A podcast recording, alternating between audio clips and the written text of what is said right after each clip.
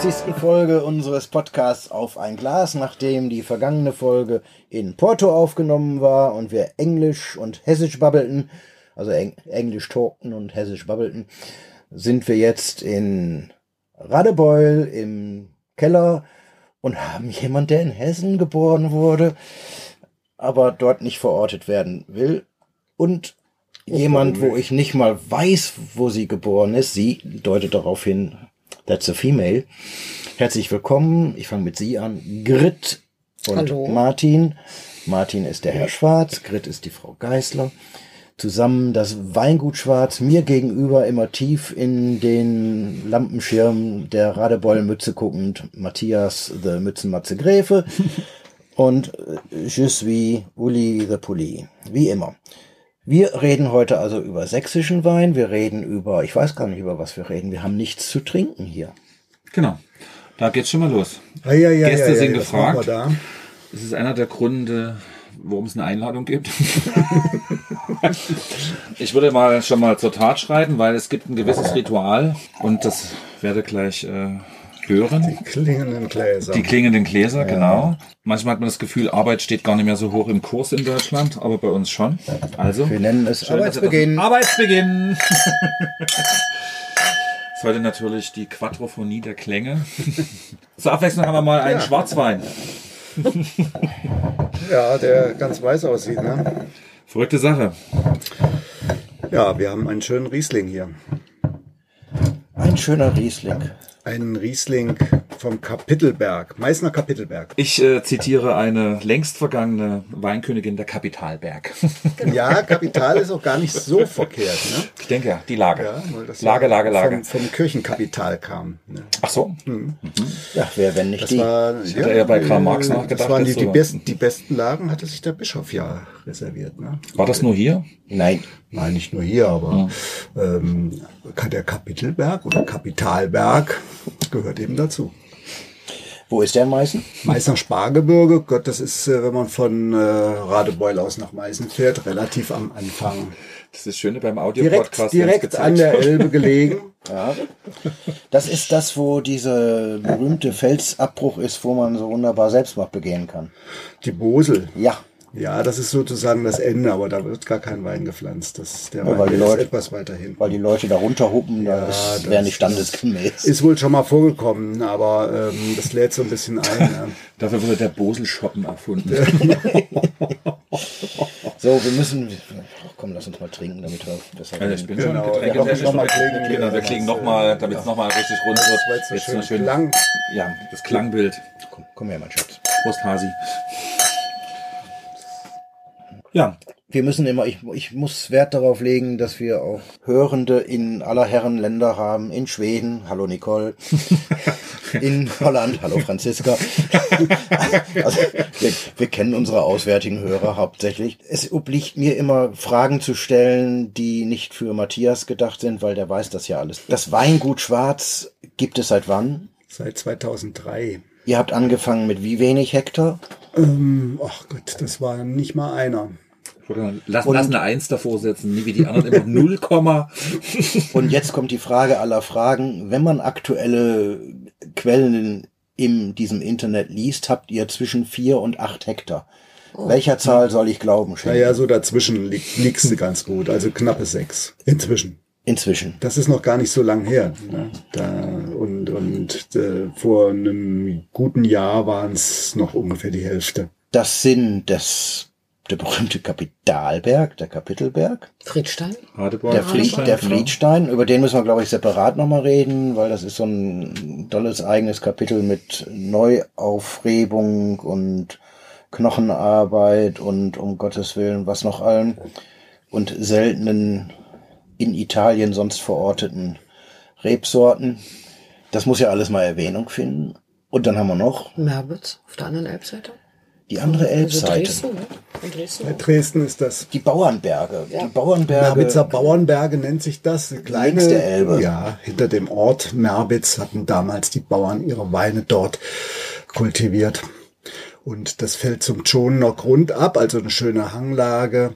Äh, die Besonderheit dort ist die Bodenkonstellation. Wir haben dort nämlich ähm, auch kalkhaltigen Boden, den sogenannten Pläner.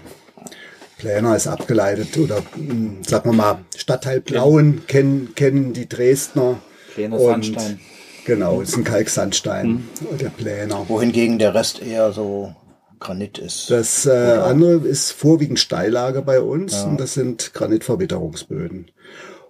Und in, an den Bergfüßen dann äh, auch mit ja, sandig Lehmlössböden. was so vom Berg runtergespült wird. Genau. Und unten haben wir ja Schwemmland von der Elbe. Das ist dann sandiger Boden. Aber sehr schön formuliert, Schwemmland. Ich hatte schon mal über einen Wein nachgedacht, Cuvée vom feinen Sand. Ja, warum nicht? Vang de Sable gibt's ja auch in Ja, Sandwein, ne? ist das? Also, Ah, da kenne ich Fenster von Hallo Felix und Uwe. Ich auch. Ja, man äh, kann's, way. man kann's trinken. Ja, auch. Also wirklich. Gibt gute. ja. Im ersten Jahr haben sie sich vergriffen, im zweiten Jahr war es doch sehr passabel. Versabel. Haben wir jetzt alle Weinlagen durch? Nee, Diesbar fehlt noch. Diesmal Säuslitz, genau. Das gehört zu den neueren? Ja, da haben wir schon länger, aber wir haben den Weinberg ähm, gerodet und neu kultiviert, und Trockenmauern aufgebaut, Okay.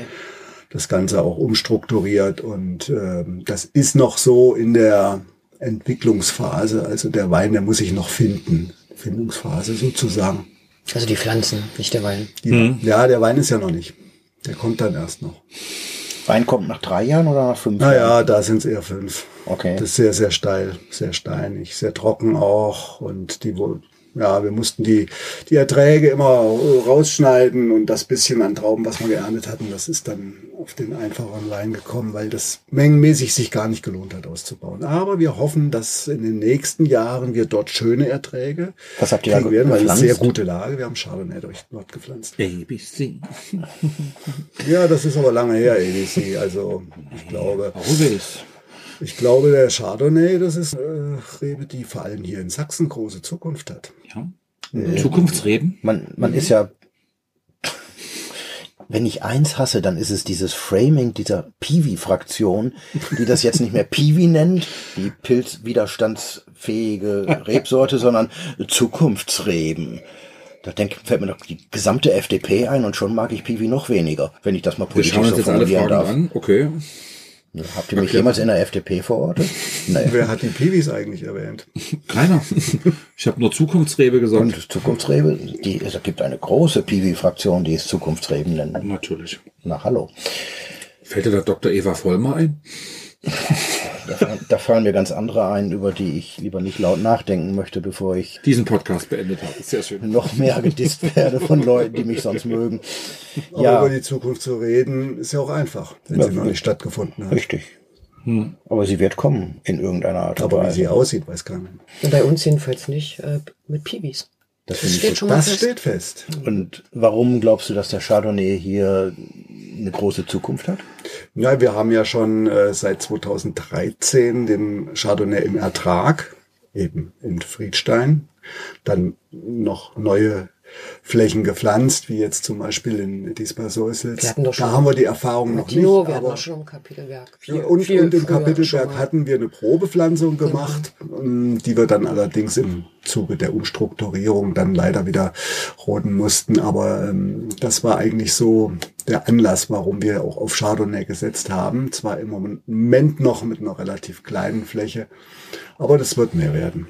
Wir haben also sehr gute Erfahrungen gemacht. Kommt das Klima dem zugute? Auf jeden Fall. Ich denke sogar, dass der Chardonnay den Weißburgunder hier auf lange Frist gesehen ablösen wird. Denn äh, der Chardonnay hat den Vorteil, dass er viel trockenresistenter ist und ähm, eine bessere Säurestruktur hat. Hat natürlich auch ja, so seine Schwierigkeiten. Also die Spätfrostgefahr ist relativ hoch. Deswegen kann man den wirklich nur in sehr guten, in steilen Lagen anpflanzen, wo die Spätfrostgefahr sehr gering ist. Ne?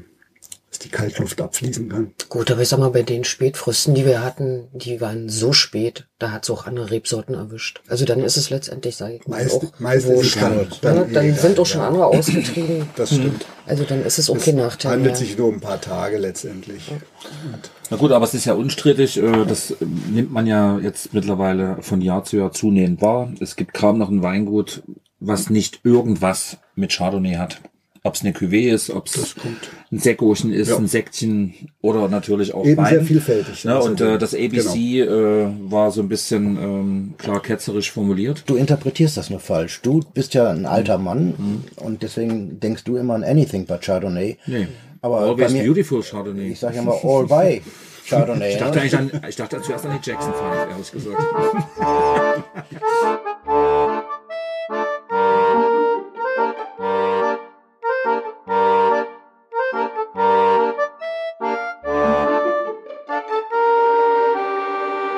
würde gern, bevor wir dann vielleicht über Weine reden, noch mal eins abhaken. Die Grit.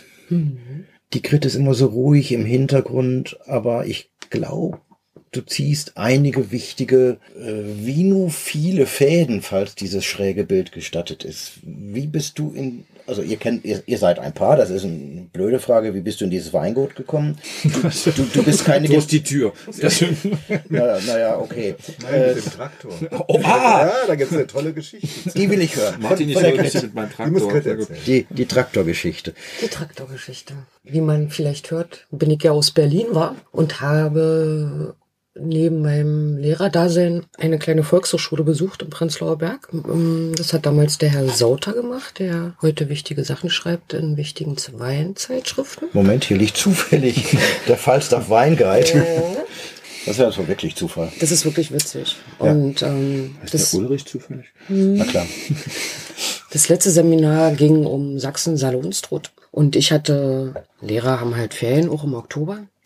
Und habe gesagt, ach Mensch, ich würde mal zu einer Weinlese fahren. Wie sieht's denn aus, so fahr ich denn hin? Fahr ich in die Pfalz oder Rheinhessen oder was auch immer. Und dann meinte der Ulrich Sauter, warum so weit? Guck doch mal Sachsen. Ich könnte dir, es gibt dir einen Kontakt. Ich war da letztens erst mit Peter Bohn geredet, mit dem damaligen Vermarktungschef und mit dem sehr sympathischen Kellermeister Martin Schwarz. Beide damals Schloss Proschwitz. Schloss Proschwitz, genau. Und er hatte mir ans Herz gelegt, ähm, Grit, wenn du zur Weinlese fährst, sieh zu, dass du auch in den Keller kommst, dass du den Herrn Schwarz kennenlernst. Zukunftsinvestition. Ich wollte ja eigentlich gar nicht, aber es wurde ja so gesagt. Und dann waren wir bei der Weinlese und ähm, ich habe den Traktoristen dann angesprochen und habe gesagt, ich muss unbedingt in den Keller. Ich muss mir das mal angucken und muss mal auch Herrn Schwarz Hallo sagen. Ostberlin? Hört man am Wort Traktorist? Die Westdeutschen sagen Treckerfahrer dazu. Schön. Ja, und so haben wir uns kennengelernt. Das heißt, du das? wurdest, du wurdest mitgenommen auf den Traktor oder bist du selber eingeritten? Nee, kann Sie ich wurde nicht. überfahren mit dem Trecker. Okay. Nee, bin da eingeritten. Das fand Martin, glaube ich, schon mal ziemlich cool. Damals. Ja, der, der Herr Romp hatte ich mitgenommen. Das war der Ersatztreckerfahrer. Ach so, weil der andere hatte Weil- keinen weil- Fahrlauf, deswegen. Hm. Ja, Günthi war irgendwie gerade ja, unpässlich und Romp war eigentlich der Bauleiter, ne, der Zadel gerade aufgebaut hat. Das war 1999. Vergangenes Und wir hatten gerade Zadel als Kellerei in Betrieb genommen. Ach, lang ist's her. Ja, Gut, du bist gelernte Lehrerin, also keine gelernte Winzerin, sondern Nein. Learning by Doing. Ja. und Praktikum. Na gut, Praktikum in Italien, ein halbes Jahr. Jahr. Ist ja nicht unwichtig. Im Nobile. Als Lehrer konnte man ja so schön ein Sabbatjahr nehmen. Mhm. Und dann, ja, war ein gutes halbes Jahr davon. War ich in Italien auf dem Weingut. Die Geschichte von Martin hören wir uns jetzt nicht nochmal an. Ich verweise da auf einschlägige Artikel, überall in der Welt stehen. Sehr gut. Man muss das ja nicht immer wieder keulen. Gut, das war mein Zettel, den ich nicht dabei habe, abgefragt und beantwortet. Das wollte ich immer schon mal wissen. Eins muss ich doch noch nachhaken. Du hast mir vor Jahren mal gesagt, Reben schneiden sei so wichtig, das wirst du keinem anderen zumuten, außer dir selbst. Gilt das noch? Also 100 Prozent nicht mehr, Hm. weil mich ähm, Das zu sehr anstrengend. einfach dieser Büroscheiß einholt und beschäftigt und das auch immer mehr wird. Hm. Aber beim Vorschneiden bin ich auf jeden Fall mit dabei. Warum ist das so wichtig? Das ist mir jetzt egal, wer antwortet. Naja, Gut, angefangen heißt das ja auch, ne? Also man erzieht seine Reben ja schon. da kommt die Lehrerin wieder durch. Ja, ja, absolut. In eine, in eine gewisse Richtung. Und wenn man, Sag ähm, mal einen Satz mehr dazu. Weil wenn man neu ist, wenn man neu ist im Weinbau zum Beispiel. Hm? Ich kenne das ja, ich weiß es ja, mir ging es ja auch so, ne? dass man ähm, zwei, drei, vier Jahre braucht, um zu kapieren, was passiert da. Hm. Und nur wenn ich das mir vorstellen kann, was auch das im Jahr darauf und im Jahr darauf passiert, in dem Moment, wo ich eine Entscheidung treffe, Erst dann kann ich auch wirklich entscheiden, 100 Prozent und weiß, was ich tue. Ansonsten äh, erklärst du jemand den Rebschnitt und sagst, also Mhm. wir schneiden, nö, nö, nö. der macht es dann, Schema F. Aber wehe, es ist der Stock ist nicht so gewachsen, wie man sich das im Lehrbuch vorstellt und die meisten machen das nicht so. Dann werden Entscheidungen getroffen, die können okay sein, müssen sie aber nicht. Das verstehe ich. Und die, die Erfahrung haben die meisten nicht, die bei uns arbeiten. Müssen sie erst sammeln. Noch nicht. Noch Oder- nicht, ne? Müssen oder sie erst sammeln Teil. einfach. Wie viele arbeiten denn mittlerweile bei euch? Naja, wir haben jetzt zwei im Mhm. Beide artfremd. Einer ist jetzt ein gutes Jahr da. Ah, nee, anderthalb Jahr ist jetzt ein anderthalb Jahr da. Mike ist ein halbes, gutes halbes Jahr da. Wenn es dann um Rausziehen geht beim Rebschnitt, ne, ich sag mal jetzt mal arbeiten die wirklich, da ist es cool, viele Hände zu haben und viele Mhm. Leute zu haben. Ne? Aber ich sag mal so, diese fachlichen Sachen, das dauert halt noch. Unsere Azubis sind ganz fit, muss ich sagen. Also das ist schon, da haben wir schon echt Glück. Also leider sind die meistens dann immer irgendwann fertig mit der Ausbildung und dann sind sie weggeflogen. Wobei wir werden jetzt den äh, Toni übernehmen, der macht dieses Jahr fertig und Seine Prüfung und will auch bleiben. wir möchten natürlich schon eine gewisse Konstanz in unseren Arbeitskräften haben und ist auch sehr wichtig. Genau das, was Grit gesagt hat, die, der Teufel steckt oft im Detail und du musst es wirklich verstehen. Manchmal sind es scheinbar sehr simple, einfache Arbeiten, die aber viel Erfahrung brauchen, um den richtigen Griff eben zu machen. Der Rebschnitt draußen im Weinberg oder auch die Ausbrecharbeiten gehören zu den wirklich, ja, doch etwas diffizileren Sachen, während so entblättern oder rausziehen, Rebholz ähm, zerschneiden und auch im Unterstock hacken. Solche Arbeiten sind natürlich Massenarbeiten, die kann jeder machen, da braucht man viele Hände, ne? das ist klar. Aber diese wichtigen Erfahrungen, gerade beim bei der Reberziehung, da ist natürlich Krit richtig am Platz. Ne? Das ist schon absolut wichtig, deswegen muss Krit dann auch mit draußen sein. Wenn man eure Weinqualitäten sieht, ist ja diese Reberziehung definitiv Richtung mittlere Reife zu sehen, oder? Wir sprechen jetzt weniger vom Haupt- oder Realschulabschluss. Es waren jetzt zweieinhalb Leute. Entschuldigung, dass ich den Azubi als halb bezeichnet habe. Ach so, nee, zwei. Also Also, drei? die Also, zwei ja. Arbeitskräfte draußen, Mhm. zwei Azubis Okay, und unseren Vertriebsfülle. gut. Und wir Zählt, beide. zählt ihr euch beide mal mit rein? Ja, ja. Also seid, seid ihr zu sechst. ja. Gibt es so eine Faustregel? Ich habe mal immer gelernt, so alleine schaffst du maximal anderthalb bis zwei Hektar. gerechnet sind wir sogar zu siebt, wenn man die Azubis jetzt doch als ganze Personen rechnet, sind wir sogar sieben. Aber mit den Azubis, wie gesagt, manchmal ähm, finden wir dann auch keinen, wenn jetzt ähm, Toni, Toni wird allerdings übernommen, dann bleiben wir, der bleibt uns erhalten.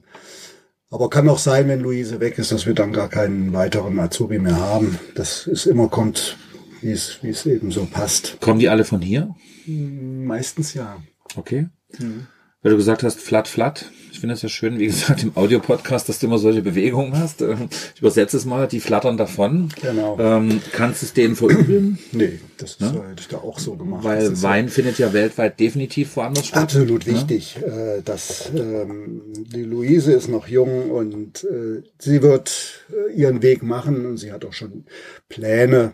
Das finde ich super. Und äh, mal raus in die Weltgeschichte, sich das angucken, da lernt man natürlich auch ähm, sehr viel. Toni ist ja schon, äh, ist einen kleinen Ticken älter und hat auch seine weinbaulichen Erfahrungen auch schon gemacht. Er hat ja selber auch Reben, die er noch nebenbei pflegt. Und ähm, das passt für uns auch sehr gut.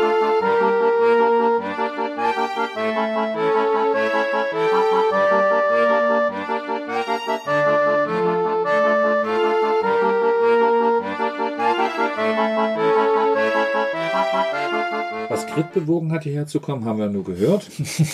Was hat dich bewogen, hierher zu kommen? Der Wein, Der Wein. der Wein, der, Der Wein. Reiz des äh, wilden Ostens, oder? Ja, sicherlich auch, wobei ähm, ich mir da gar nicht so richtige Vorstellungen machen konnte. Das kam alles recht plötzlich, als ich mit meiner Diplomarbeit gerade fertig war, Diplomprüfung hinter mir hatte. Dann hatte ich den Joachim Heger gefragt, wie sieht's denn aus? Äh, Ich bin fertig, hast du eine Idee?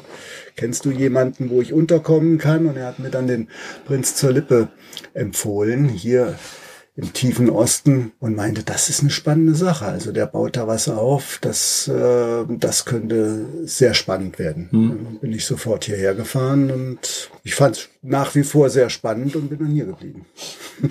Das wurde spannend. Das erste Jahr war, glaube ich, besonders spannend, oder? Ja, die, Sehr spannend. Das wurde spannend. die, die ersten drei Jahre auf jeden Fall.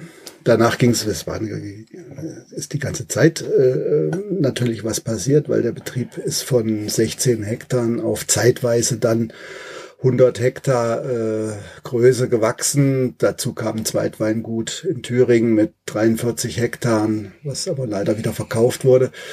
Ähm, zu der Zeit, zu den Zeiten war man ständig am Aufbauen und immer wieder neu entwickeln, sich vergrößern. Ja. Das war schon eine gute Herausforderung und ich habe ziemlich viel gelernt dabei. Ist die Gegenbewegung jetzt das kleine eigene Weingut? Es ist ja keine Gegenbewegung in dem Sinne. Reset auf Null, wieder was Neues anfangen. Es ist, äh, naja, nein, man muss das ja mal so sehen, dass wir, wir haben das ja zehn Jahre lang, habe ich ja das parallel betrieben mit Grit zusammen. Grit war noch Lehrerin, zehn Jahre, und ich war im Weingut Schloss Proschwitz als technischer Betriebsleiter dort angestellt und habe das zehn Jahre nebenberuflich gemacht. Also das war für uns am Anfang erstmal überhaupt so ein bisschen Ausgleich vielleicht, weil Grit sagte, du kümmerst mir hier im Keller, das ist... Äh, Sie bist schon ganz blass und ähm, musst, du musst mal ein bisschen raus. Und sie hatte dann äh, die Idee gehabt mit dem Weinberg, den wir uns dann mal anschauen, mit einem Freund zusammen. Und so fing das dann an, ganz, ganz langsam. 2002 war sogar das erste Jahr, wo wir den gemeinsam gepflegt hatten, dann mit anderen Freunden und 2003 haben wir dann quasi unser Weingut gegründet. Mir sind in Erinnerung geblieben diese Stylo-Etiketten im Schreibmaschinenlook zum Beispiel. Das waren die 2-2. Legendär. Das war mein erstes Mal so schon allein das Etikett. Die. Etiketten haben wir alle am Küchentisch mit Leim eingepinselt und dann mit der Hand auf die Flasche geklebt. Das war, Das ist Handwerk. das war Genau. 100% Handwerk. Das war dieser schöne große Tisch in Radebeul. Ja. Und dann weiß ich noch, habe ich mir ein Hörspiel angemacht, so nach der Schule, haben wir den Tisch vollgestellt mit Flaschen, Hörspiel gehört und Etiketten geklebt. Und du hast gesagt, guck mal, was ich geschafft habe. Und er, echt, nur? Wichtig, ich war hab ja schon mit- Was, Stunden. 16, drei Ich habe ja mitgeklebt, du hast ich war ja langsamer. Zack, und schon hat's eine kleben. Sehr gut. Wie viele Flaschen sind es heute? Wenn ich jetzt das zweite Weingut, was wir noch gar nicht erwähnt haben, mit dazu zähle, kommen wir so auf etwa 80.000 Flaschen im Jahr. Er macht's kompliziert. Er spricht vom Wolkenberg. Sollen wir das mal weglassen? Oder? Wenn wir das weglassen, auf der Schwarzlinie sind wir bei etwa 30.000, 35.000 Flaschen. Das war, glaube ich, die Frage, oder? Genau. Ihr seid seit einem Dreivierteljahr oder so im VDP. Das heißt, aufgenommen seid ihr vor der Ernte. Das heißt, den 22er Der Jahrgang 22er Jahrgang. darf es als VDP-Wein Genau, geben. der zählt als VDP-Jahrgang mit. Sehr schön. Das war sozusagen das Vorspiel. Jetzt kommt die Frage. Ich frage mich immer, wie jemand, der nur geile Wein hat, sowas wie einen Guts- oder Ortswein hinkriegt. Schrägstrich, ist die VDP-Pyramide noch zeitgemäß? VDP-Pyramide, Gutswein, Ortswein, erste Lage. Erste Lage. Großes. Genau. Getrunks. Sächsisch Grand Cru, Grand Cru. GG. Der würde ich gerne antworten. Also zumindest mal den Anfang. Dann bitte Ja, schön. bitte gerne. Als wir angefangen haben, hatten wir eigentlich die umgekehrte Pyramide. Okay. Ne? So, ging, so fing das an. Und dann hatten Was wir, heißt das? naja, dass wir keine Basis hatten Ja, sag ich doch. und nur Gute Weine. nach oben hin wurde es immer mehr sozusagen. Und dann hatten wir in Berlin einen Händler, mit dem haben wir lange, lange gearbeitet. Pascal, und der hat immer geschimpft. Ihr braucht einen Brot- und Butterwein, ihr braucht eine Basis, ich kann euch nicht in die Gastro, ich kann euch da nicht hinbringen, da nicht hinbringen. Ihr braucht einen Wein, mit dem ihr startet, mit dem ihr nach außen gehen könnt, mit dem ihr euch breiter aufstellt. Hat er uns in Ohren gelegen. Ich habe ihm gesagt, Pascal, es tut mir leid, aus den Steillagen können wir keinen kleinen Wein produzieren. Das geht einfach nicht. Naja, so ging es hin Abgesehen und davon, her dass ich welche kenne, die das können. über viele Jahre. Ne? Und jetzt, Aber ich verstehe dich. jetzt haben wir die Möglichkeit zuzukaufen, haben einfach äh, zwei, drei Kollegen schon jetzt ganz, ganz viele Jahre, von denen wir zukaufen und können somit den kleinen Schwarz oder Rot von Schwarz als Basisweine produzieren. Sonst wäre das heute noch so. Das wäre dann der sogenannte Gutswein. Nee, Nee? das sind keine Gutsweine, die vom Zukauf, äh, wo Zukauf mit dabei ist. Das ist außerhalb des VDPs. Das Also- wird die sogenannte Weinhauslinie. Also macht ihr es Christman-like ohne Guts- und Ortswein. Doch, naja, die, bei uns die Gutsweine werden sein der Müller-Thurgau und der Rosarot Okay. Wir haben ja jetzt noch ähm, und der Granit. weitere Flächen dazu Aha. bekommen, Cool. die im, in der Hanglage liegen, also nicht Steillage sind, wo wir eben auch Rotwein stehen haben, wo wir auch Müller-Thurgau stehen haben, die dann eben die Gutsweinlinie dann, dann bestreiten. Ist mengenmäßig zwar nicht ganz so aufgeteilt, wie das in der Pyramide dargestellt ist. Wir haben also auch dort sind wir etwas begrenzt von der Menge. Aber wir können das schon abstufen qualitätsmäßig, wobei die, wir natürlich die gleiche Sorgfalt verwenden bei den Gutsweinen. Nur der Vorteil ist eben, du kannst in der Ebene mit der Maschine arbeiten. Wir haben dort einen Traktor und damit sind die Arbeitsgegenden natürlich einfacher. Die Lagen sind nicht ganz so anspruchsvoll, deswegen sind die Weine eben, haben die nicht den Anspruch wie die erste Lage oder ein großes Gewächs. Trotzdem alles Handlese, 100 Prozent. Das ist selektiert. Wir pflegen das draußen ähm, ebenso. Da wird äh, entblättert, da wird, werden auch die Trauben dann, die überflüssigen, rausgeschnitten. Und bei der Lese wird natürlich streng selektiert. Das hat natürlich auch seinen Preis auch im, im Gutsweinbereich. Da liegen wir also schon auch über 10 Euro, was ja nicht selbstverständlich ist bei anderen VDP-Weingütern. Teilweise die Hälfte oder äh, ja, in dem Bereich. Sag ruhig ein Drittel. Naja, gut, bei den Das war wahrscheinlich gut. eher nicht, aber ich denke mal so die Hälfte, da- das kommt vielleicht schon hin. Man muss eben auch bedenken, dass wir hier in Sachsen einfach wirklich einen äh, deutlich höheren Aufwand haben. Wir haben auch ähm, stärkere Ertragsverluste durch Frost und was wir hier als Problem haben, ist äh, eine starke Trockenheit, die generell zu sehr niedrigen Erträgen führt, was aber auch auf der anderen Seite relativ konzentrierte Weine wiederum ähm, verspricht. Ich dachte, ergeben kann, kommt jetzt. Ergeben kann, ja. Um im Konjunktiv zu bleiben. Das erschließt sich manchmal nicht so richtig mit den konzentrierten. Ach, mich hast du vorhin angeguckt, als ich sowas nein, ähnliches nein, gesagt nein, habe. ich, Ja, ich muss ja immer nur warten, wie weit ich mich aus dem Fenster lehnen kann. hier ist doch kein Fenster, wir sind im Keller. Ja, ja, stimmt. Nein, in in der Gartenetage heißt das mittlerweile. Okay. Auch das ist attraktiv zu vermieten in Radebeul. Naja, wir, sind, wir sind ja auch nicht in Südbaden. Also man muss das natürlich schon äh, sehen, dass wir am nördlichen äh, Rande der, des Weinbauanbaugebiets sind. Das sollten aber trotzdem ausdrucksstarke Weine dann, dann geben, ne? dass da auch letztendlich der Preis gerechtfertigt ist. Was leider nicht wirklich immer mh, der Fall ist, vor allem auch bei vielen Basisweinen. Das finden wir auch schade, denn ähm, letztendlich leidet ja auch das Image eines Weinbaugebietes dann darunter. Ähm, es war extremst höflich formuliert alles. Ja, Ja, wir wollen ja auch höflich bleiben. Ne? Natürlich, nee, es ist, ach, man kann wär in direkt, äh, wo würde Haus. dieser Riesling Kapitelberg liegen in der neuen Ja, der Riesling Kapitelberg, Ordnung? Kapitelberg und Friedstein, das sind die beiden Lagen, die als große Lagen eingestuft sind. Sind sie mittlerweile Und, eingestuft? Ja, die sind als große Lagen eingestuft. Hört, hört. Und ähm, die einzelnen Weine, ob daraus große Gewächse entstehen, das wird jedes Jahr ja wieder dann separat geprüft. Wir waren jetzt bei der Vorverkostung gewesen, haben den Kapitelberg vom Jahrgang 22 als Fassprobe dann mitgenommen und den Friedstein Riesling und noch einen äh, Pinot Noir und haben wir die dort verkostet mit den anderen Kollegen und die sind alle drei also klar als große Gewächse eingestuft. Zum jetzigen Zeitpunkt. Zum jetzigen Zeitpunkt, kommt das ist die. Vorrunde, es gibt noch eine zweite und eine dritte, wo sich das dann letztendlich entscheiden wird. Also wir haben aber da auch keine Bedenken, denn wir werden das selber schon von uns aus so äh, ausrichten und bestimmen. Und wenn wir da Zweifel haben, dass das kein großes Gewächs wird, aus was weiß ich für Gründen auch immer, weil der Jahrgang einfach das nicht hergegeben hat oder die Vögel eingefallen sind oder sonst was passiert ist, dann werden wir den Wein natürlich sowieso abstufen und nicht als großes Gewächs anstellen. So wie wir es früher auch schon gemacht haben. Eigentlich klar. Ich äh, zitiere mal eine wunderbare Kollegin von euch. Ich kann ja nicht Kollegin sagen. äh, Barbara Acham. Ähm, da ging es um diese Qualitätspyramide. Also es liegt schon tatsächlich so circa 10, 12, 13 Jahre zurück. Und sie war damals sehr unglücklich, Schrägstrich ist es heute für mich gefühlt in den Gesprächen immer noch. Das natürlich, wir sprechen jetzt von Pfalz, wir sprechen von Forst, ist eine andere Situation, dass sie sehr unglücklich ist über die laut VDP-Statuten zu verkaufenden Mengen von großen Gewächsen und sie würde erst gesagt lieber gerne auch mal einen schönen Gutswein oder einen Ortswein anbieten. Nicht zuletzt natürlich auch aufgrund der Preisdiskussion.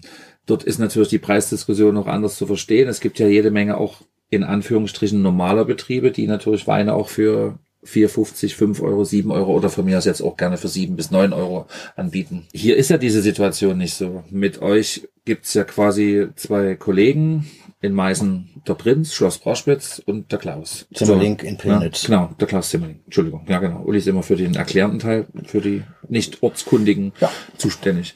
So, ne? Das ist ja damit sozusagen ein gewisses äh, Segment, was abgetragen wird. Ist es jetzt für euch sozusagen eher der Beweggrund gewesen zu sagen, wir können zeigen, was die Region kann und bringen das dadurch weiter nach vorne? Oder ist es dieses zweigeteilte Schwert, wo du sagst, hm, eigentlich würde ich ja lieber richtig, also so gut wie ich euch lange kenne, es war nie die Idee, ganz einfache Weine zu machen, aber zu sagen, wir machen einfach gute Weine. Wenn ich zum Beispiel den Müller-Thurgau sehe, das ist kein normaler Müller-Thurgau.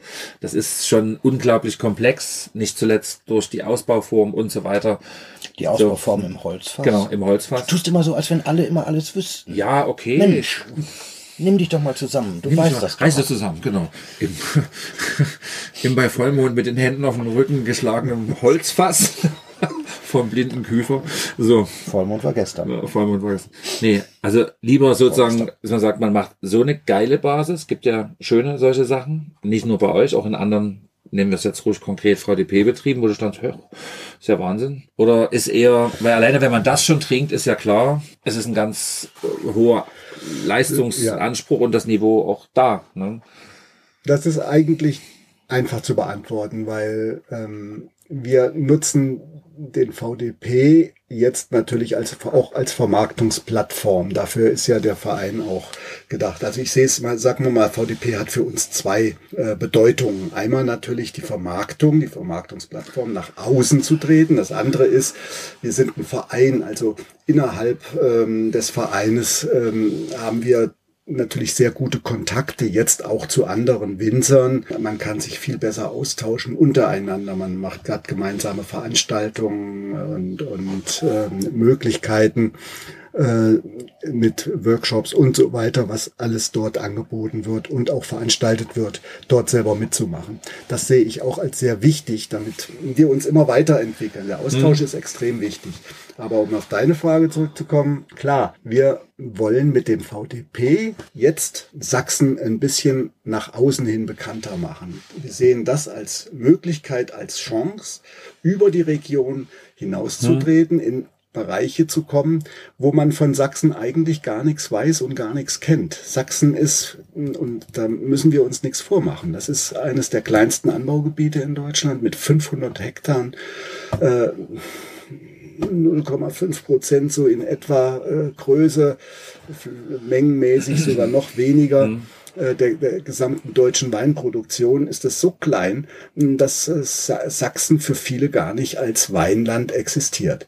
Und ähm, das finden wir aber auf der anderen Seite sehr schade, weil ähm, auch wenn es klein ist und nur wenig Wein gibt, hat dieser Wein doch seine Berechtigung und ähm, seinen Reiz. Und das wollen wir eben den Leuten auch ähm, klar machen und zeigen, dass es uns hier auch gibt und dass wir uns auch durchaus neben die anderen etablierten Weinbaugebiete stellen können und zeigen können, wir können ähm, auch vor allem im, im Top-Bereich können wir da auch mithalten. Und davon bin ich absolut überzeugt. Als ich hierher gekommen bin, ähm, war das eigentlich so mein Hauptanreiz äh, zu zeigen, gerade im Rotweinbereich mit dem Barrikausbau und ähm, den ganzen Flauseln im Kopf, die man hatte, wenn man von Geisenheim kommt oder äh, von einem Top-Weingut wie äh, Weingut Dr. Heger, dass man dann eben versucht, hier auch etwas zu machen, was sich dort irgendwo einreiht.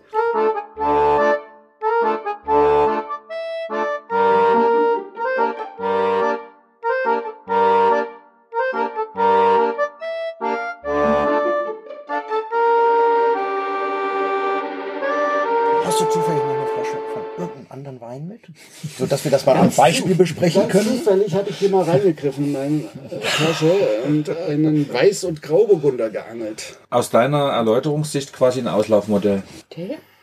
Chardonnay wurde eine größere Zukunft als Weißburgunder beschieden. Ja, aber wir haben ja den Weißburgunder, die Stöcke, die werden natürlich stehen bleiben. Aber es kommt Chardonnay dazu. Darauf wollte ich hinaus. Sehr schön, ja, es ist ja durchaus ein freudiger Blick in die Zukunft. Das ist Kommt ja aus, in die nicht vorherzusehende Zukunft. kommt aus welchen Lagen? Vorwiegend Merbitz. Dort haben wir eben die idealen Böden für die äh, weißen Burgundersorten, Weiß- und Grauburgunder. Auch dort haben wir ein paar Chardonnay gepflanzt. Auch, ähm, Zwischenfrage ist mehr bis höher. hm, weiß ich gar nicht so genau. Höher als. Hier. Also Entschuldigung, rechtselbisch. Radebeul. Generell, ich, ich, ich kann es gar nicht wirklich genau beantworten. Es liegt natürlich ein Stückchen höher, weil man muss ja da erstmal den Berg hoch. Ähm, exponiert ist es aber nicht so stark. Äh, es ist nach Süden ausgerichtet, die Lage. Aber äh, die Exposition selber, die Neigung ist nicht so, so stark ausgerichtet. Das ist eine, eine Hanglage. Und die ist aber ein bisschen geschützt. Einerseits ist der Ort eben im Hintergrund ähm, und äh, dort durch Bewuchs und Häuser und so weiter ist er nach, nach Norden und Osten hin ähm, geschützt. Und nach Süden hin ist dann, der geht's zum Schonener Grund runter, äh, ist es eben auch sehr, sehr mild. Das ist also wirklich ein sehr gutes Mikroklima dort. Die Böden sind aber ganz anders. Ne? Wir haben dort schon eher schwere Böden und eben dann den äh, Planer äh, als, als Unterlage und der liefert dann äh, den Weinen auch die, diesen gewinner- gewissen mineralischen Ausdruck dann. Die Mineralität. Die oft zitierte Mineralität. so genau. Die Mineralik. Dieses böse Wort Mineralität, wo was gar nicht defi- definiert ist und jeder was anderes mit meint, aber trotzdem weiß jeder, was gemeint ist. Dies wäre jetzt ein Ortswein, ein Gutswein Das in, in der neuen oder ein was? Jein. Ja, ich will das jetzt wissen, wie es Ja, ist schon weitergeht. spannend. Du bohrst, das finde ich gut. Kein VDP-Wein. Wir haben jetzt hier, das muss man wissen, Ah. ich, ich hatte gesagt Merbitz zum größten Teil, aber es steckt auch noch ein gewisser Anteil von Trauben, die wir zugekauft haben, aus Korsebaude. Das ist quasi der Nachbarhügel auch auf der linken Elbseite. Und das ist eine Steillage dort. Der Boden ist äh, auch etwas anders. Der, dort haben wir auch wieder ähm, so ein bisschen Verwitterungsboden mit Granitsynit drinne und äh, so Lehm, Lehmlössboden. Dieser Zukauf verbietet jetzt uns diesen ähm, Wein als VDP-Wein dann einzustufen. Deswegen müsst ihr dann eine zweite Linie machen. Deswegen das, kommt das Weinhaus zweite Black. Ja, mh, das ist halt die Frage. Ne? Genau. Black Wine Wir Matters. sind, wir sind da noch am Grübeln drüber, wie wir das nennen. Black, das wäre jetzt auch eine schöne Idee, ja. Aber Nennt es doch Geißlerweine, das fände ich mal was Hübsches. Ja, klar, er kriegt die Weinhauslinie. ja. Die kriegt die Weinhauslinie und der Schwarz, der kriegt die VDP-Linie. Nö. Aber Grit, das widerspiegelt doch eigentlich noch die gesellschaftliche Realität. Ne? Es hat sich ja viel getan, keine Frage. Ne? Mach dir mal so ein simples Beispiel. Der Herr verkünstelt sich am Grill, die Dame bereitet den Tisch und die Beilagen. Das ist die Realität. ist traurig, aber es ist wahr. so. bei uns nicht. Nein, achso, da verkünstelst du dich äh, in den Beilagen und sie steht am Grill. Ihr habt gar keinen Grill. Das ist das Geheimnis. Ja, wir haben schon einen, aber der wird selten benutzt. Martino, jetzt lehn dich nicht so weit aus dem Fenster. Ja, gut, also Themawechsel. Ja, ist aber spannend. Ne? Da habt ihr euch ja vorher nie einen Kopf gemacht. Es gab leckere Weine, leckere Weine und sehr leckere Weine und dann Ja, ne, exorbitant also, geile ähm, Weine. Und ob die nun, also der, der Preis machte einem irgendwo klar, das siedeln sie höher an als das andere, aber das Also so, ein- eins so ist klar. Norm zu zwingen, ist ja nun auch nicht Ich, leicht. ich ne? hätte mich ja nicht dafür entschieden, äh, Wein zu machen. Ich hätte es ja auch nicht machen müssen, weil ich hatte ja keinen Zwang irgendwie dazu. Ich habe mich ja dafür entschieden, weil, weil ich eben leckeren Wein machen wollte. Und da kann ich ja jetzt dann schlecht sagen, jetzt mache ich eben einen unleckeren Wein oder danke. nur weil, weil es sein muss oder ähm, also von daher Gibt's das heute noch? Unleckeren Wein? Nee, und das ist ja immer eine sehr subjektive Wahrnehmung. So, äh, die Frage ist ja einfach, denkst du, es gibt noch Leute, Ich mache das eigentlich, ich habe eigentlich gar keine Lust so richtig dazu. Ich mache es einfach, weil es schon immer so gemacht wurde. Ja, ich glaube schon. Ja. Ich glaube auch. Ich glaube, da gibt's schon eine ganze Menge. Wir Das reden mit den eine anderen. hypothetische Frage. Wir reden ja mit den anderen meistens und trinken auch das Zeug der anderen. Also, wenn, wenn ich sehe, was es so auf dem Markt an Weinen gibt, wenn man mal Aldi Lidl und auch andere hm, Läden besucht, findest du doch jede Menge Weine, die eigentlich ähm, Die alles andere als lecker sind.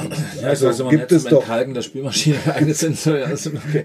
Ja, aber ähm, nee, ist ja, ist ja die Frage. Ich habe immer die, ist immer die Frage, werden die tatsächlich so erzeugt, weil sie eben so abgenommen und nachgefragt sind, damit man in diesem Segment bleibt? Speziell LEH, also Lebensmitteleinzelhandel. Ich habe ja das über Jahre beobachtet, so eine schöne Geisenheim-Studie, Wein und Markt, ähm, wo du sagst, spannenderweise bewegen sich die Preise ja kaum nach oben. Also muss ja, wenn man das ordentlich interpretiert, nur die Lösung sein, die Weine, die drin sind, müssen ja einfach preiswerter, ich sage jetzt bewusst nicht schlechter werden, aber das ist ja die Frage, wenn ich mir gerade so die Rivalitäten rund um Deutschland angucke, wo kommen die ganzen Weine her, oder wenn ich die großen Genossenschaften in Deutschland sehe, wie sie sich, oder ich zitiere Winzer, äh, nicht auf Sächsisch, Masse, und die wird runtergeruppt. ne? Weil es haben wir als Fasswein Das macht dann die Maschine, ne? Genau. Ähm, ja, aber Wein ist ein Business, ne? Und, Mhm. und das ist eben nicht nur Leidenschaft. Und ähm, ja, viele sind eben in, in der Weinindustrie oder mit der Weinindustrie äh, groß geworden und, und das ist deren äh, Mhm. Unterhalt, den, den sie sich verdienen durch den Wein. Und es ist scheinbar auch notwendig, dass es eben, sag ich, bin jetzt mal wieder vorsichtig und sage, einfache Weine gibt, ganz Mhm. einfache Weine gibt, die nicht viel kosten, die es ja zuhauf gibt. Warum davon so viel produziert wird, wenn es dann oftmals zu so Sachen wie Destillationen und so weiter kommt, weiß ich auch nicht genau. Vielleicht ist da doch eine gewisse zu große Produktion im Gange, aber ähm, wenn man sich das mal anguckt, was dort geerntet wird in der Ebene und mit der Maschine durchgefahren wird, mit Hektarerträgen von 120 oder 150 Hektolitern. Und Wir haben in Sachsen, oder ihr habt in Sachsen wie viel? Maschine, die nicht selektiert oder dann alles Liter? runterhoppt. Nee, äh, Hektarerträge.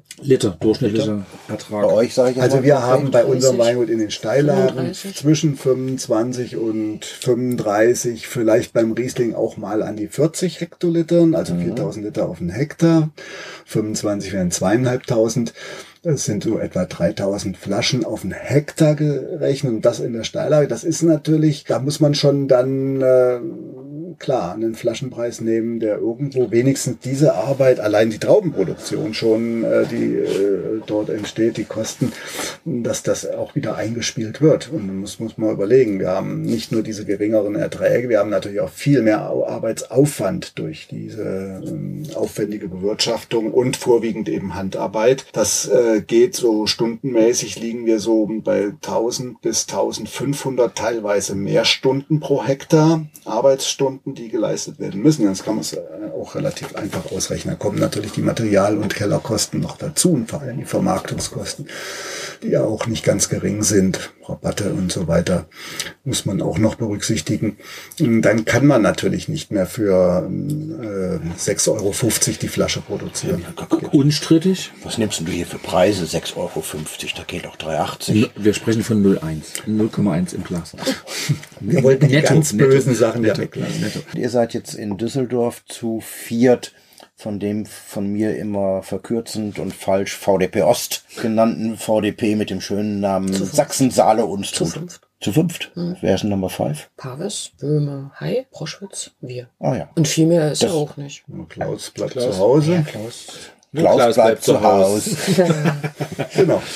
Das ist der Herr Zimmerling, dem das Das heißt, ihr habt einen ist. eigenen Stand oder seid ihr in dem großen VDP-Gemeinschaftsstand? VDP Gemeinschaftsstand. Nee, na gut, einen eigenen Stand, also wie jedes Weingut dort, aber Wir sind unter dem... Oder im Dach vom VDP? Und das ist cool. Ja? Das ist richtig cool. Und das war, da hat der Matthias Heis, hatte sich dann auch gefreut, als Böhmes dann auch einverstanden waren und gesagt haben, ja, die waren nämlich nie auf der, die waren ja noch nie. Und wir haben gesagt, wir kennen das ja schon ein bisschen durch diese Sachsen-Geschichte. Und haben gesagt, komm Mensch, lasst uns doch da mal einfach auch auftreten. Was ist euer Ziel, sagen, eure hier- Hoffnung für die Prowein? Ja, dass vielleicht zehn oder zwölf VDP-Betriebe ähm, Hm? mitkriegen, dass es Sachsen und Saale und Strut gibt. Okay. Und vielleicht die Namen zuordnen. Das ist ja ein idealer Ansatz, aber ihr wollt ja bestimmt auch Kontakte machen und Natürlich. euch platzieren. Ne? Na klar.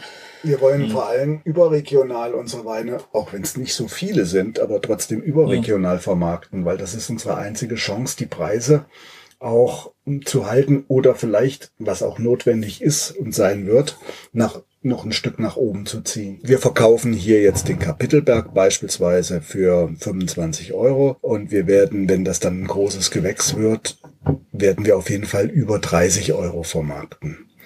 Vielleicht 35, wir wissen es noch gar nicht ganz genau, hat ja auch noch ein bisschen Zeit.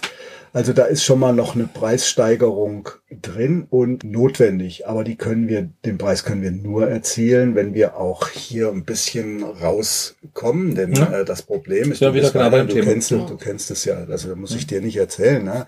Äh, über 30 Euro, da wird's natürlich dünn. Und, und das sind dann, und hier ist die Kaufkraft nicht so groß. Es ist eben auch, kommt ja ein bisschen erschwerend dazu. Wir, viele Kunden, die bei uns aufs Weingut kommen, die, die wirklich ordentlich mit wegtragen, und zwar auch die teuren Sachen, die kommen aus dem Westen.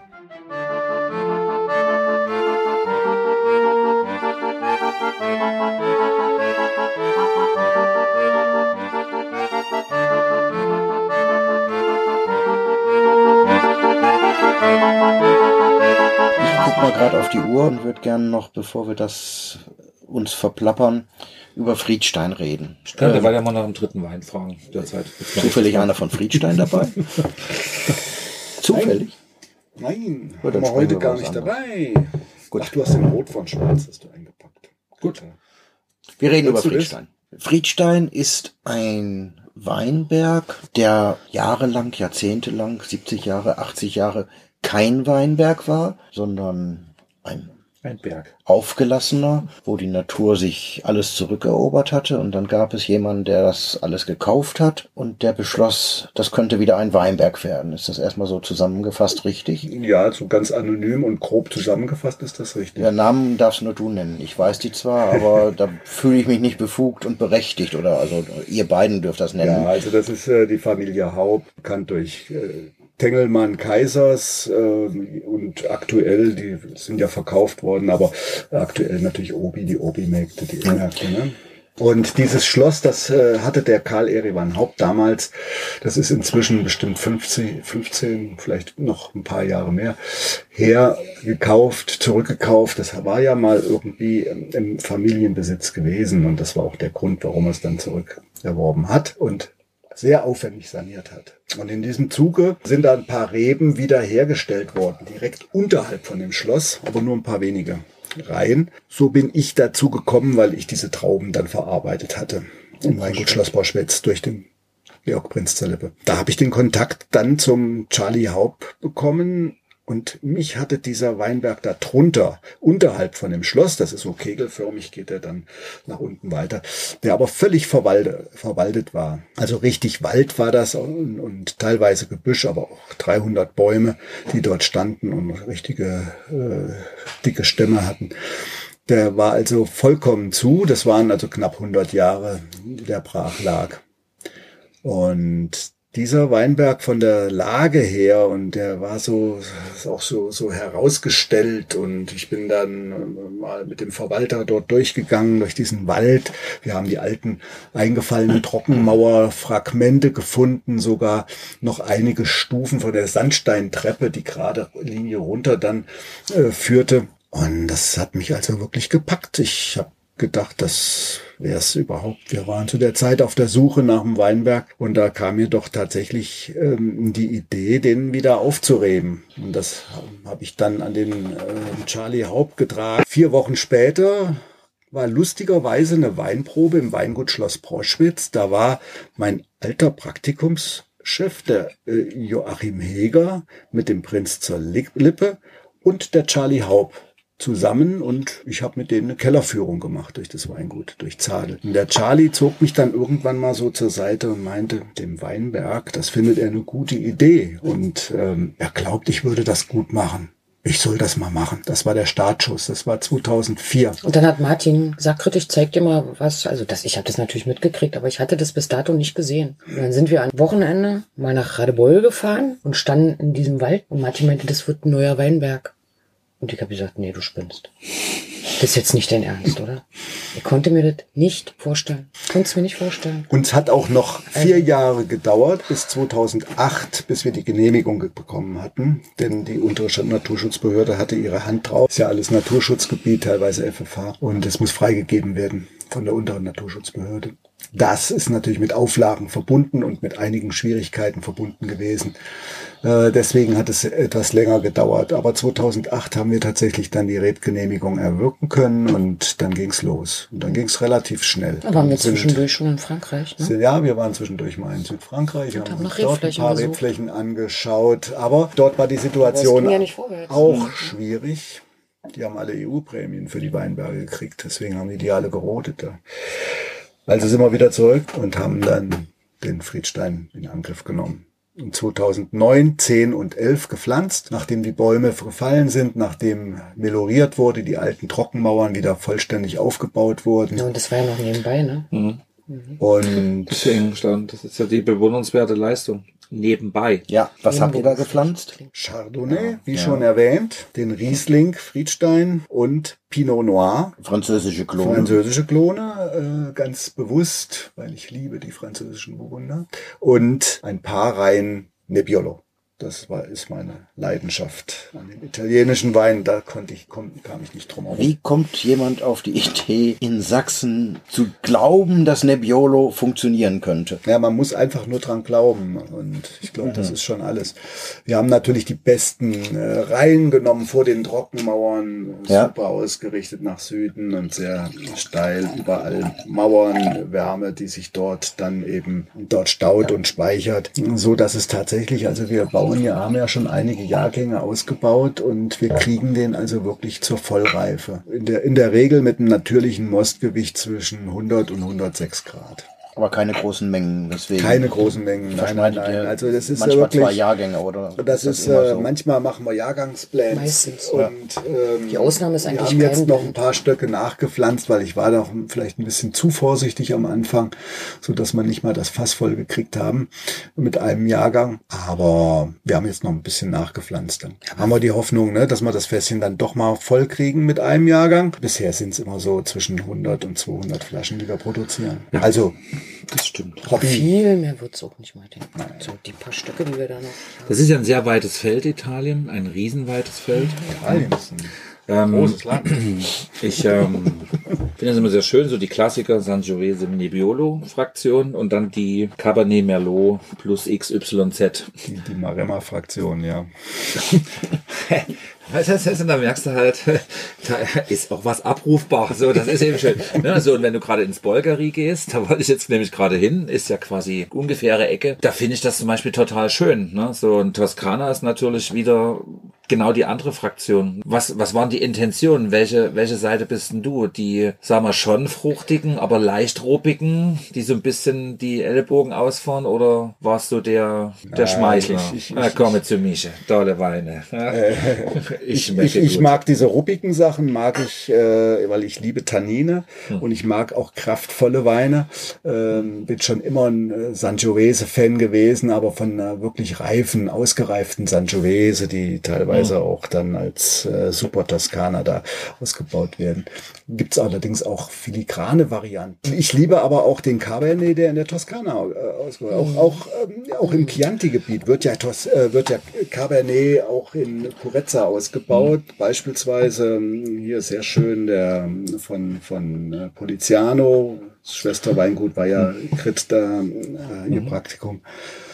Und in der Maremma, na klar, das ist keine Frage. Da steht Cabernet ja ganz groß. Aber was mich wirklich bei den ganzen italienischen Sorten am meisten reizt, ist die Nebbiolo. Einfach, weil die nochmal so eine Besonderheit hat. Die, äh, die Nebbiolo-Traube hat ähm, vereint eben diese besondere Frucht, Fruchtigkeit, die sie hat, mit eben kraftvollen Tanninen. Und sie ist auch sehr, ähm, je nach Ausbaustil, ob man jetzt Old Style oder eben dann äh, New Style macht, ob man mit Barrique arbeitet oder im großen Fass, kann man ähm, dort sehr schön einen entweder burgundischen Stil machen oder eben so einen schon fast in Cabernet-Richtung gehenden Stil ähm, ausbauen. Trotzdem bleibt Nebbiolo immer für sich charaktervoll und hat immer auch diesen Wiedererkennungswert. Und das finde ich absolut faszinierend. Eine super, für mich eine super.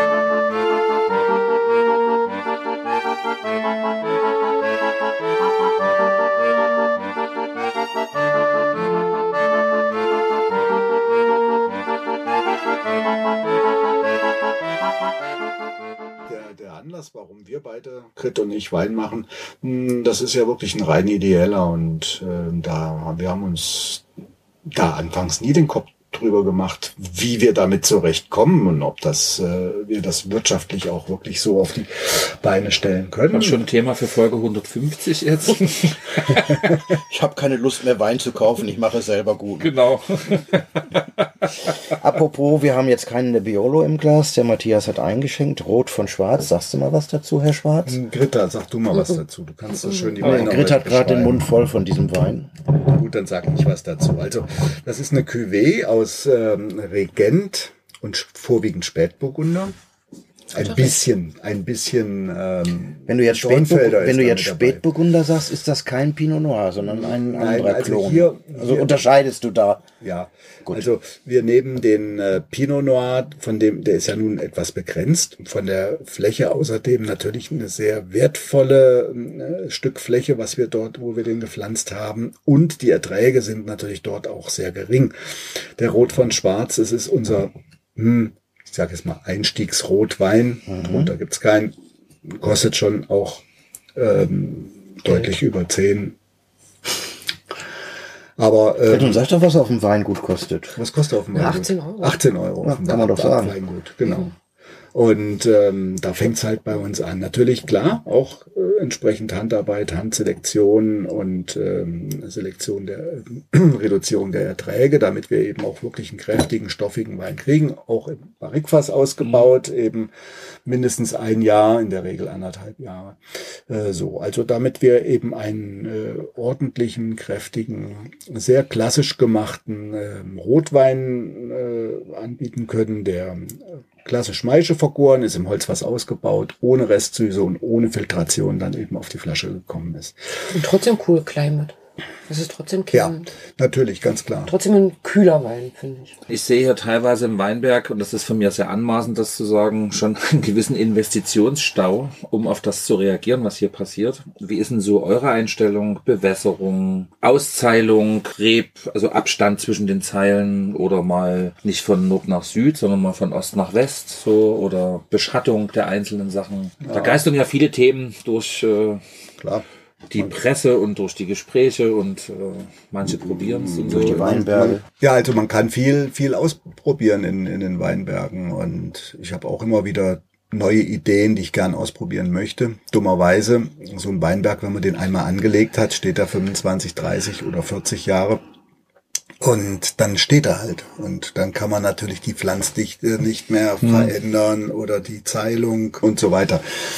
Also es ist eben, und das ist das Generelle im Weinbau oder wenn man sich überhaupt im, äh, mit dem Wein beschäftigt, dass diese, diese Langsamkeit, die dahinter steckt, das ist ähm, halt so, man erntet nur einmal im Jahr und dann muss man wieder ein Jahr lang warten, bis man dann vielleicht eine kleine Verbesserung oder eine neue Idee dann weiterentwickelt. Und äh, diese Langsamkeit, diese Langwierigkeit, das ist so das Besondere, was, was den Wein betrifft. Das gibt's eigentlich fast sonst nirgends in, äh, in der Industrie, sowieso nicht, aber auch in anderen ähm, Bereichen hat man diese Langsamkeit eigentlich nicht in der Art wie im Weinbau. Und das ist eben, das macht den Weinbau so zu so einem äh, ganz außergewöhnlichen äh, Metier, auch was ähm, so einen Aufbau eines Betriebes betrifft und auch die ähm, so einen Betrieb in eine Wirtschaftlichkeit zu bringen. Du musst ja auch erstmal in Vorleistung gehen, du musst investieren, du musst Arbeit reinstecken, du musst Geld reinstecken, du hast noch lange kein Produkt, was du verkaufen kannst, wenn du anfängst. Und das ist auch das, was viele, ähm, die jetzt so ähm, vielleicht eine Idee haben und auch so von der Hobbyseite versuchen, da irgendwo einzusteigen oder Leute, die ähm, ein bisschen Geld auf der Kante haben und sagen, ich möchte jetzt Winzer werden, was die vollkommen unterschätzen. Und sich das vielleicht auch anders vorgestellt haben. Da sind, glaube ich, auch viele auch schon, schon auf die Nase gefallen und haben das einfach nicht ähm, beachtet und auch dann nicht eben durchgehalten. Deswegen sind Familie, sind, sind solche Weingüter meist auch hier bei uns im, im klassischen Bereich Familienweingüter, die über Generationen vererbt werden toll, dass es inzwischen die Nachfolger ähm, gibt dazu, die das auch mit Begeisterung dann übernehmen und weitermachen. Da hat es ja, sagen wir mal, in den 60er, äh, 70er Jahren sah das ja ein bisschen anders aus. Heute ist es wieder auch äh, lohnenswert, ein Weingut ähm, zu führen, sofern man das erfolgreich betreiben kann. Wichtig ist, man braucht halt die Grundlage, man braucht die Rebflächen dazu und vielleicht auch eine gewisse Vermarktungsstruktur. Mhm. Für uns war es ja, ist es so, wir haben das in der ersten Generation aufgebaut, das Weingut. Vor 20 Jahren gab es das noch nicht. Mhm. Und wir haben mit nichts angefangen, sozusagen. Ein bisschen, dass wir das zehn Jahre lang das eben als Hobby betrieben haben, sonst hätten wir das gar nicht finanzieren können. Der klassische Nebenerwerbswinzer. Mhm. Ja, Hobbywinzer. Hobbywinzer, genau. genau. Wir sitzen ja über 200 Jahre am Tisch. Das ist ja eine gewisse Endlichkeit, die sich abzeichnet, um es mal liebevoll zu umschreiben. Was sind denn so die Ideen noch? Bis zur selbstgewählten Endlichkeit. Selbst oder nicht selbst gewählt, hm. sei dahingestellt. Ne? Man hat ja nur ein gewisses Portfolio an Jahrgängen zur Verfügung. Das ist ja selber sehr schön umschrieben. Mein Ziel ist das Weitermachen eigentlich. Hm. Ich habe auch Lust dazu weiterzumachen, weil es gibt, es ist so ein, so ein spannendes Thema und man, jedes Jahr gibt's immer wieder was Neues und man hat neue Ideen und einfach weitermachen, bis es halt nicht mehr geht. Ich kann dir da Mut machen. Ich war gerade eine Woche in Portugal und auf einem Weingut. Das hat jemand mit 95 Jahren gegründet, um dann mit 105 Jahren sich zu verabschieden von dieser Welt. Das ist doch mal ein Ziel, oder? Dann habe ich noch ein bisschen Zeit. Ja. In der Tat äh, eine sehr verheißungsvolle Aussicht. Hatte dann schon helfende Hände dabei, aber. So nicht schön, da treffen wir uns, aber das ist dann 400 Jahre am Tisch hier, sehr schön. Stand der zufällig mit der Karsthacke dann im Weinberg? Nein, nicht mehr selber. Aber es äh, klingt, klingt toll und ja. Ähm, ja, Wein hält ja auch jung sagt man so. Von daher haben wir noch ein bisschen und, Zeit. Und die guten uns. Jahrgänge müssen hier noch ein bisschen liegen. Schon, das ist, ist ja immer ein Ziel, ne, die dann auch selber trinken zu können. Wo seht ihr die Landschaft, die, unsere Kulturlandschaft in 10 Jahren, 15 Jahren? So? Wahrnehmung hast du ja schon angesprochen. Ihr wollt was dafür tun, dass es nach außen bekannter wird. Bleiben wir weiter im Eierscheckenhorizont unseres Elbtals gefangen oder gibt's da? Nach wie vielen Jahren hast du gefragt? Okay, ich hatte das versucht. Glaub, Eine halbe Dekade. Weißt du, die Zukunft liegt im Nebbiolo. In Nebulösen. Nebulösen. Also eine Sache ist, die ich wichtig finde, das sind die Steillagen. Hm. Ich meine, wenn man in Franken äh, da mal über die Weingüter geht und die armen Winzer jammern über die Flurbereinigung, das ist bestimmt ganz schlimm gewesen. Aber was da letztendlich an Arbeitsmöglichkeiten jetzt da ist, ich sehe es mal wirklich als hm. jemand, der im Steilhang arbeitet, das ist so geil. Hm. Und das ist sicher für hier die einzige Lösung auch auf lange Sicht die Stelllagen so umzugestalten, dass die wirtschaftlich werden. Hm. Denn es, egal ob man jetzt einen halben Hektar hat und so anfängt oder drei, vier, fünf, sechs Hektar, das hat so keine Zukunft. Ne? Und das muss aber eine Zukunft haben, weil das ist ja auch Teil der Kulturlandschaft zum Beispiel. Nee. Die ja, die haben so viel Geld schon für die Mauersanierung bereitgestellt, sage ich mal, ohne die Auflage zu machen. Leute, überlegt doch mal auch mal 20 Jahre später. Es geht jetzt nicht nur um, darum, dass die Mauern schön aussehen, sondern überlegt doch mal, wie kann man in dem Weinberg auch in den nächsten 20 Jahren wirtschaftlich arbeiten. Kann man da mal Rampen einbauen für kleine Geräte? Na, na, na, na, na. Also so eine Sachen müssen viel, viel mehr im Vordergrund stehen. Also wirklich auch eine gewisse Wirtschaftlichkeit, sonst haben wir keine Chance. Denn die Frage ist ja auch, wie lange werden die Leute die Preise akzeptieren. Irgendwann ist der Ostbonus und Neuaufbau und Neugründung, das ist alles irgendwann auch vorbei. Ja, dann gibt's eine zweite und eine dritte Generation, wie woanders auch. Und dann muss das eine überirdische Qualität sein um sich dann auch vergleichen zu können. Und wenn man sich wirklich ja sagt, man will sich vergleichen, auch mit den anderen, dann ja nicht nur da oben und zu sagen, man macht drei große Gewächse, die auch wie in Baden sind, sondern vor allem, was in der Menge passiert. Ne? Das war doch mal eine strategisch schöne Aussage zum Abschluss. Wunderbar. Ja. Das sehe ich hier definitiv nicht schwarz. Ach was. Master of the Good Schlussworte. Cheers. Vielen Dank, dass ihr da wart. Riesig. Super. Also wie gesagt, Uli hat ja selber gesagt, Folge 100. Die neue Kategorie. 50. Arbeitsende.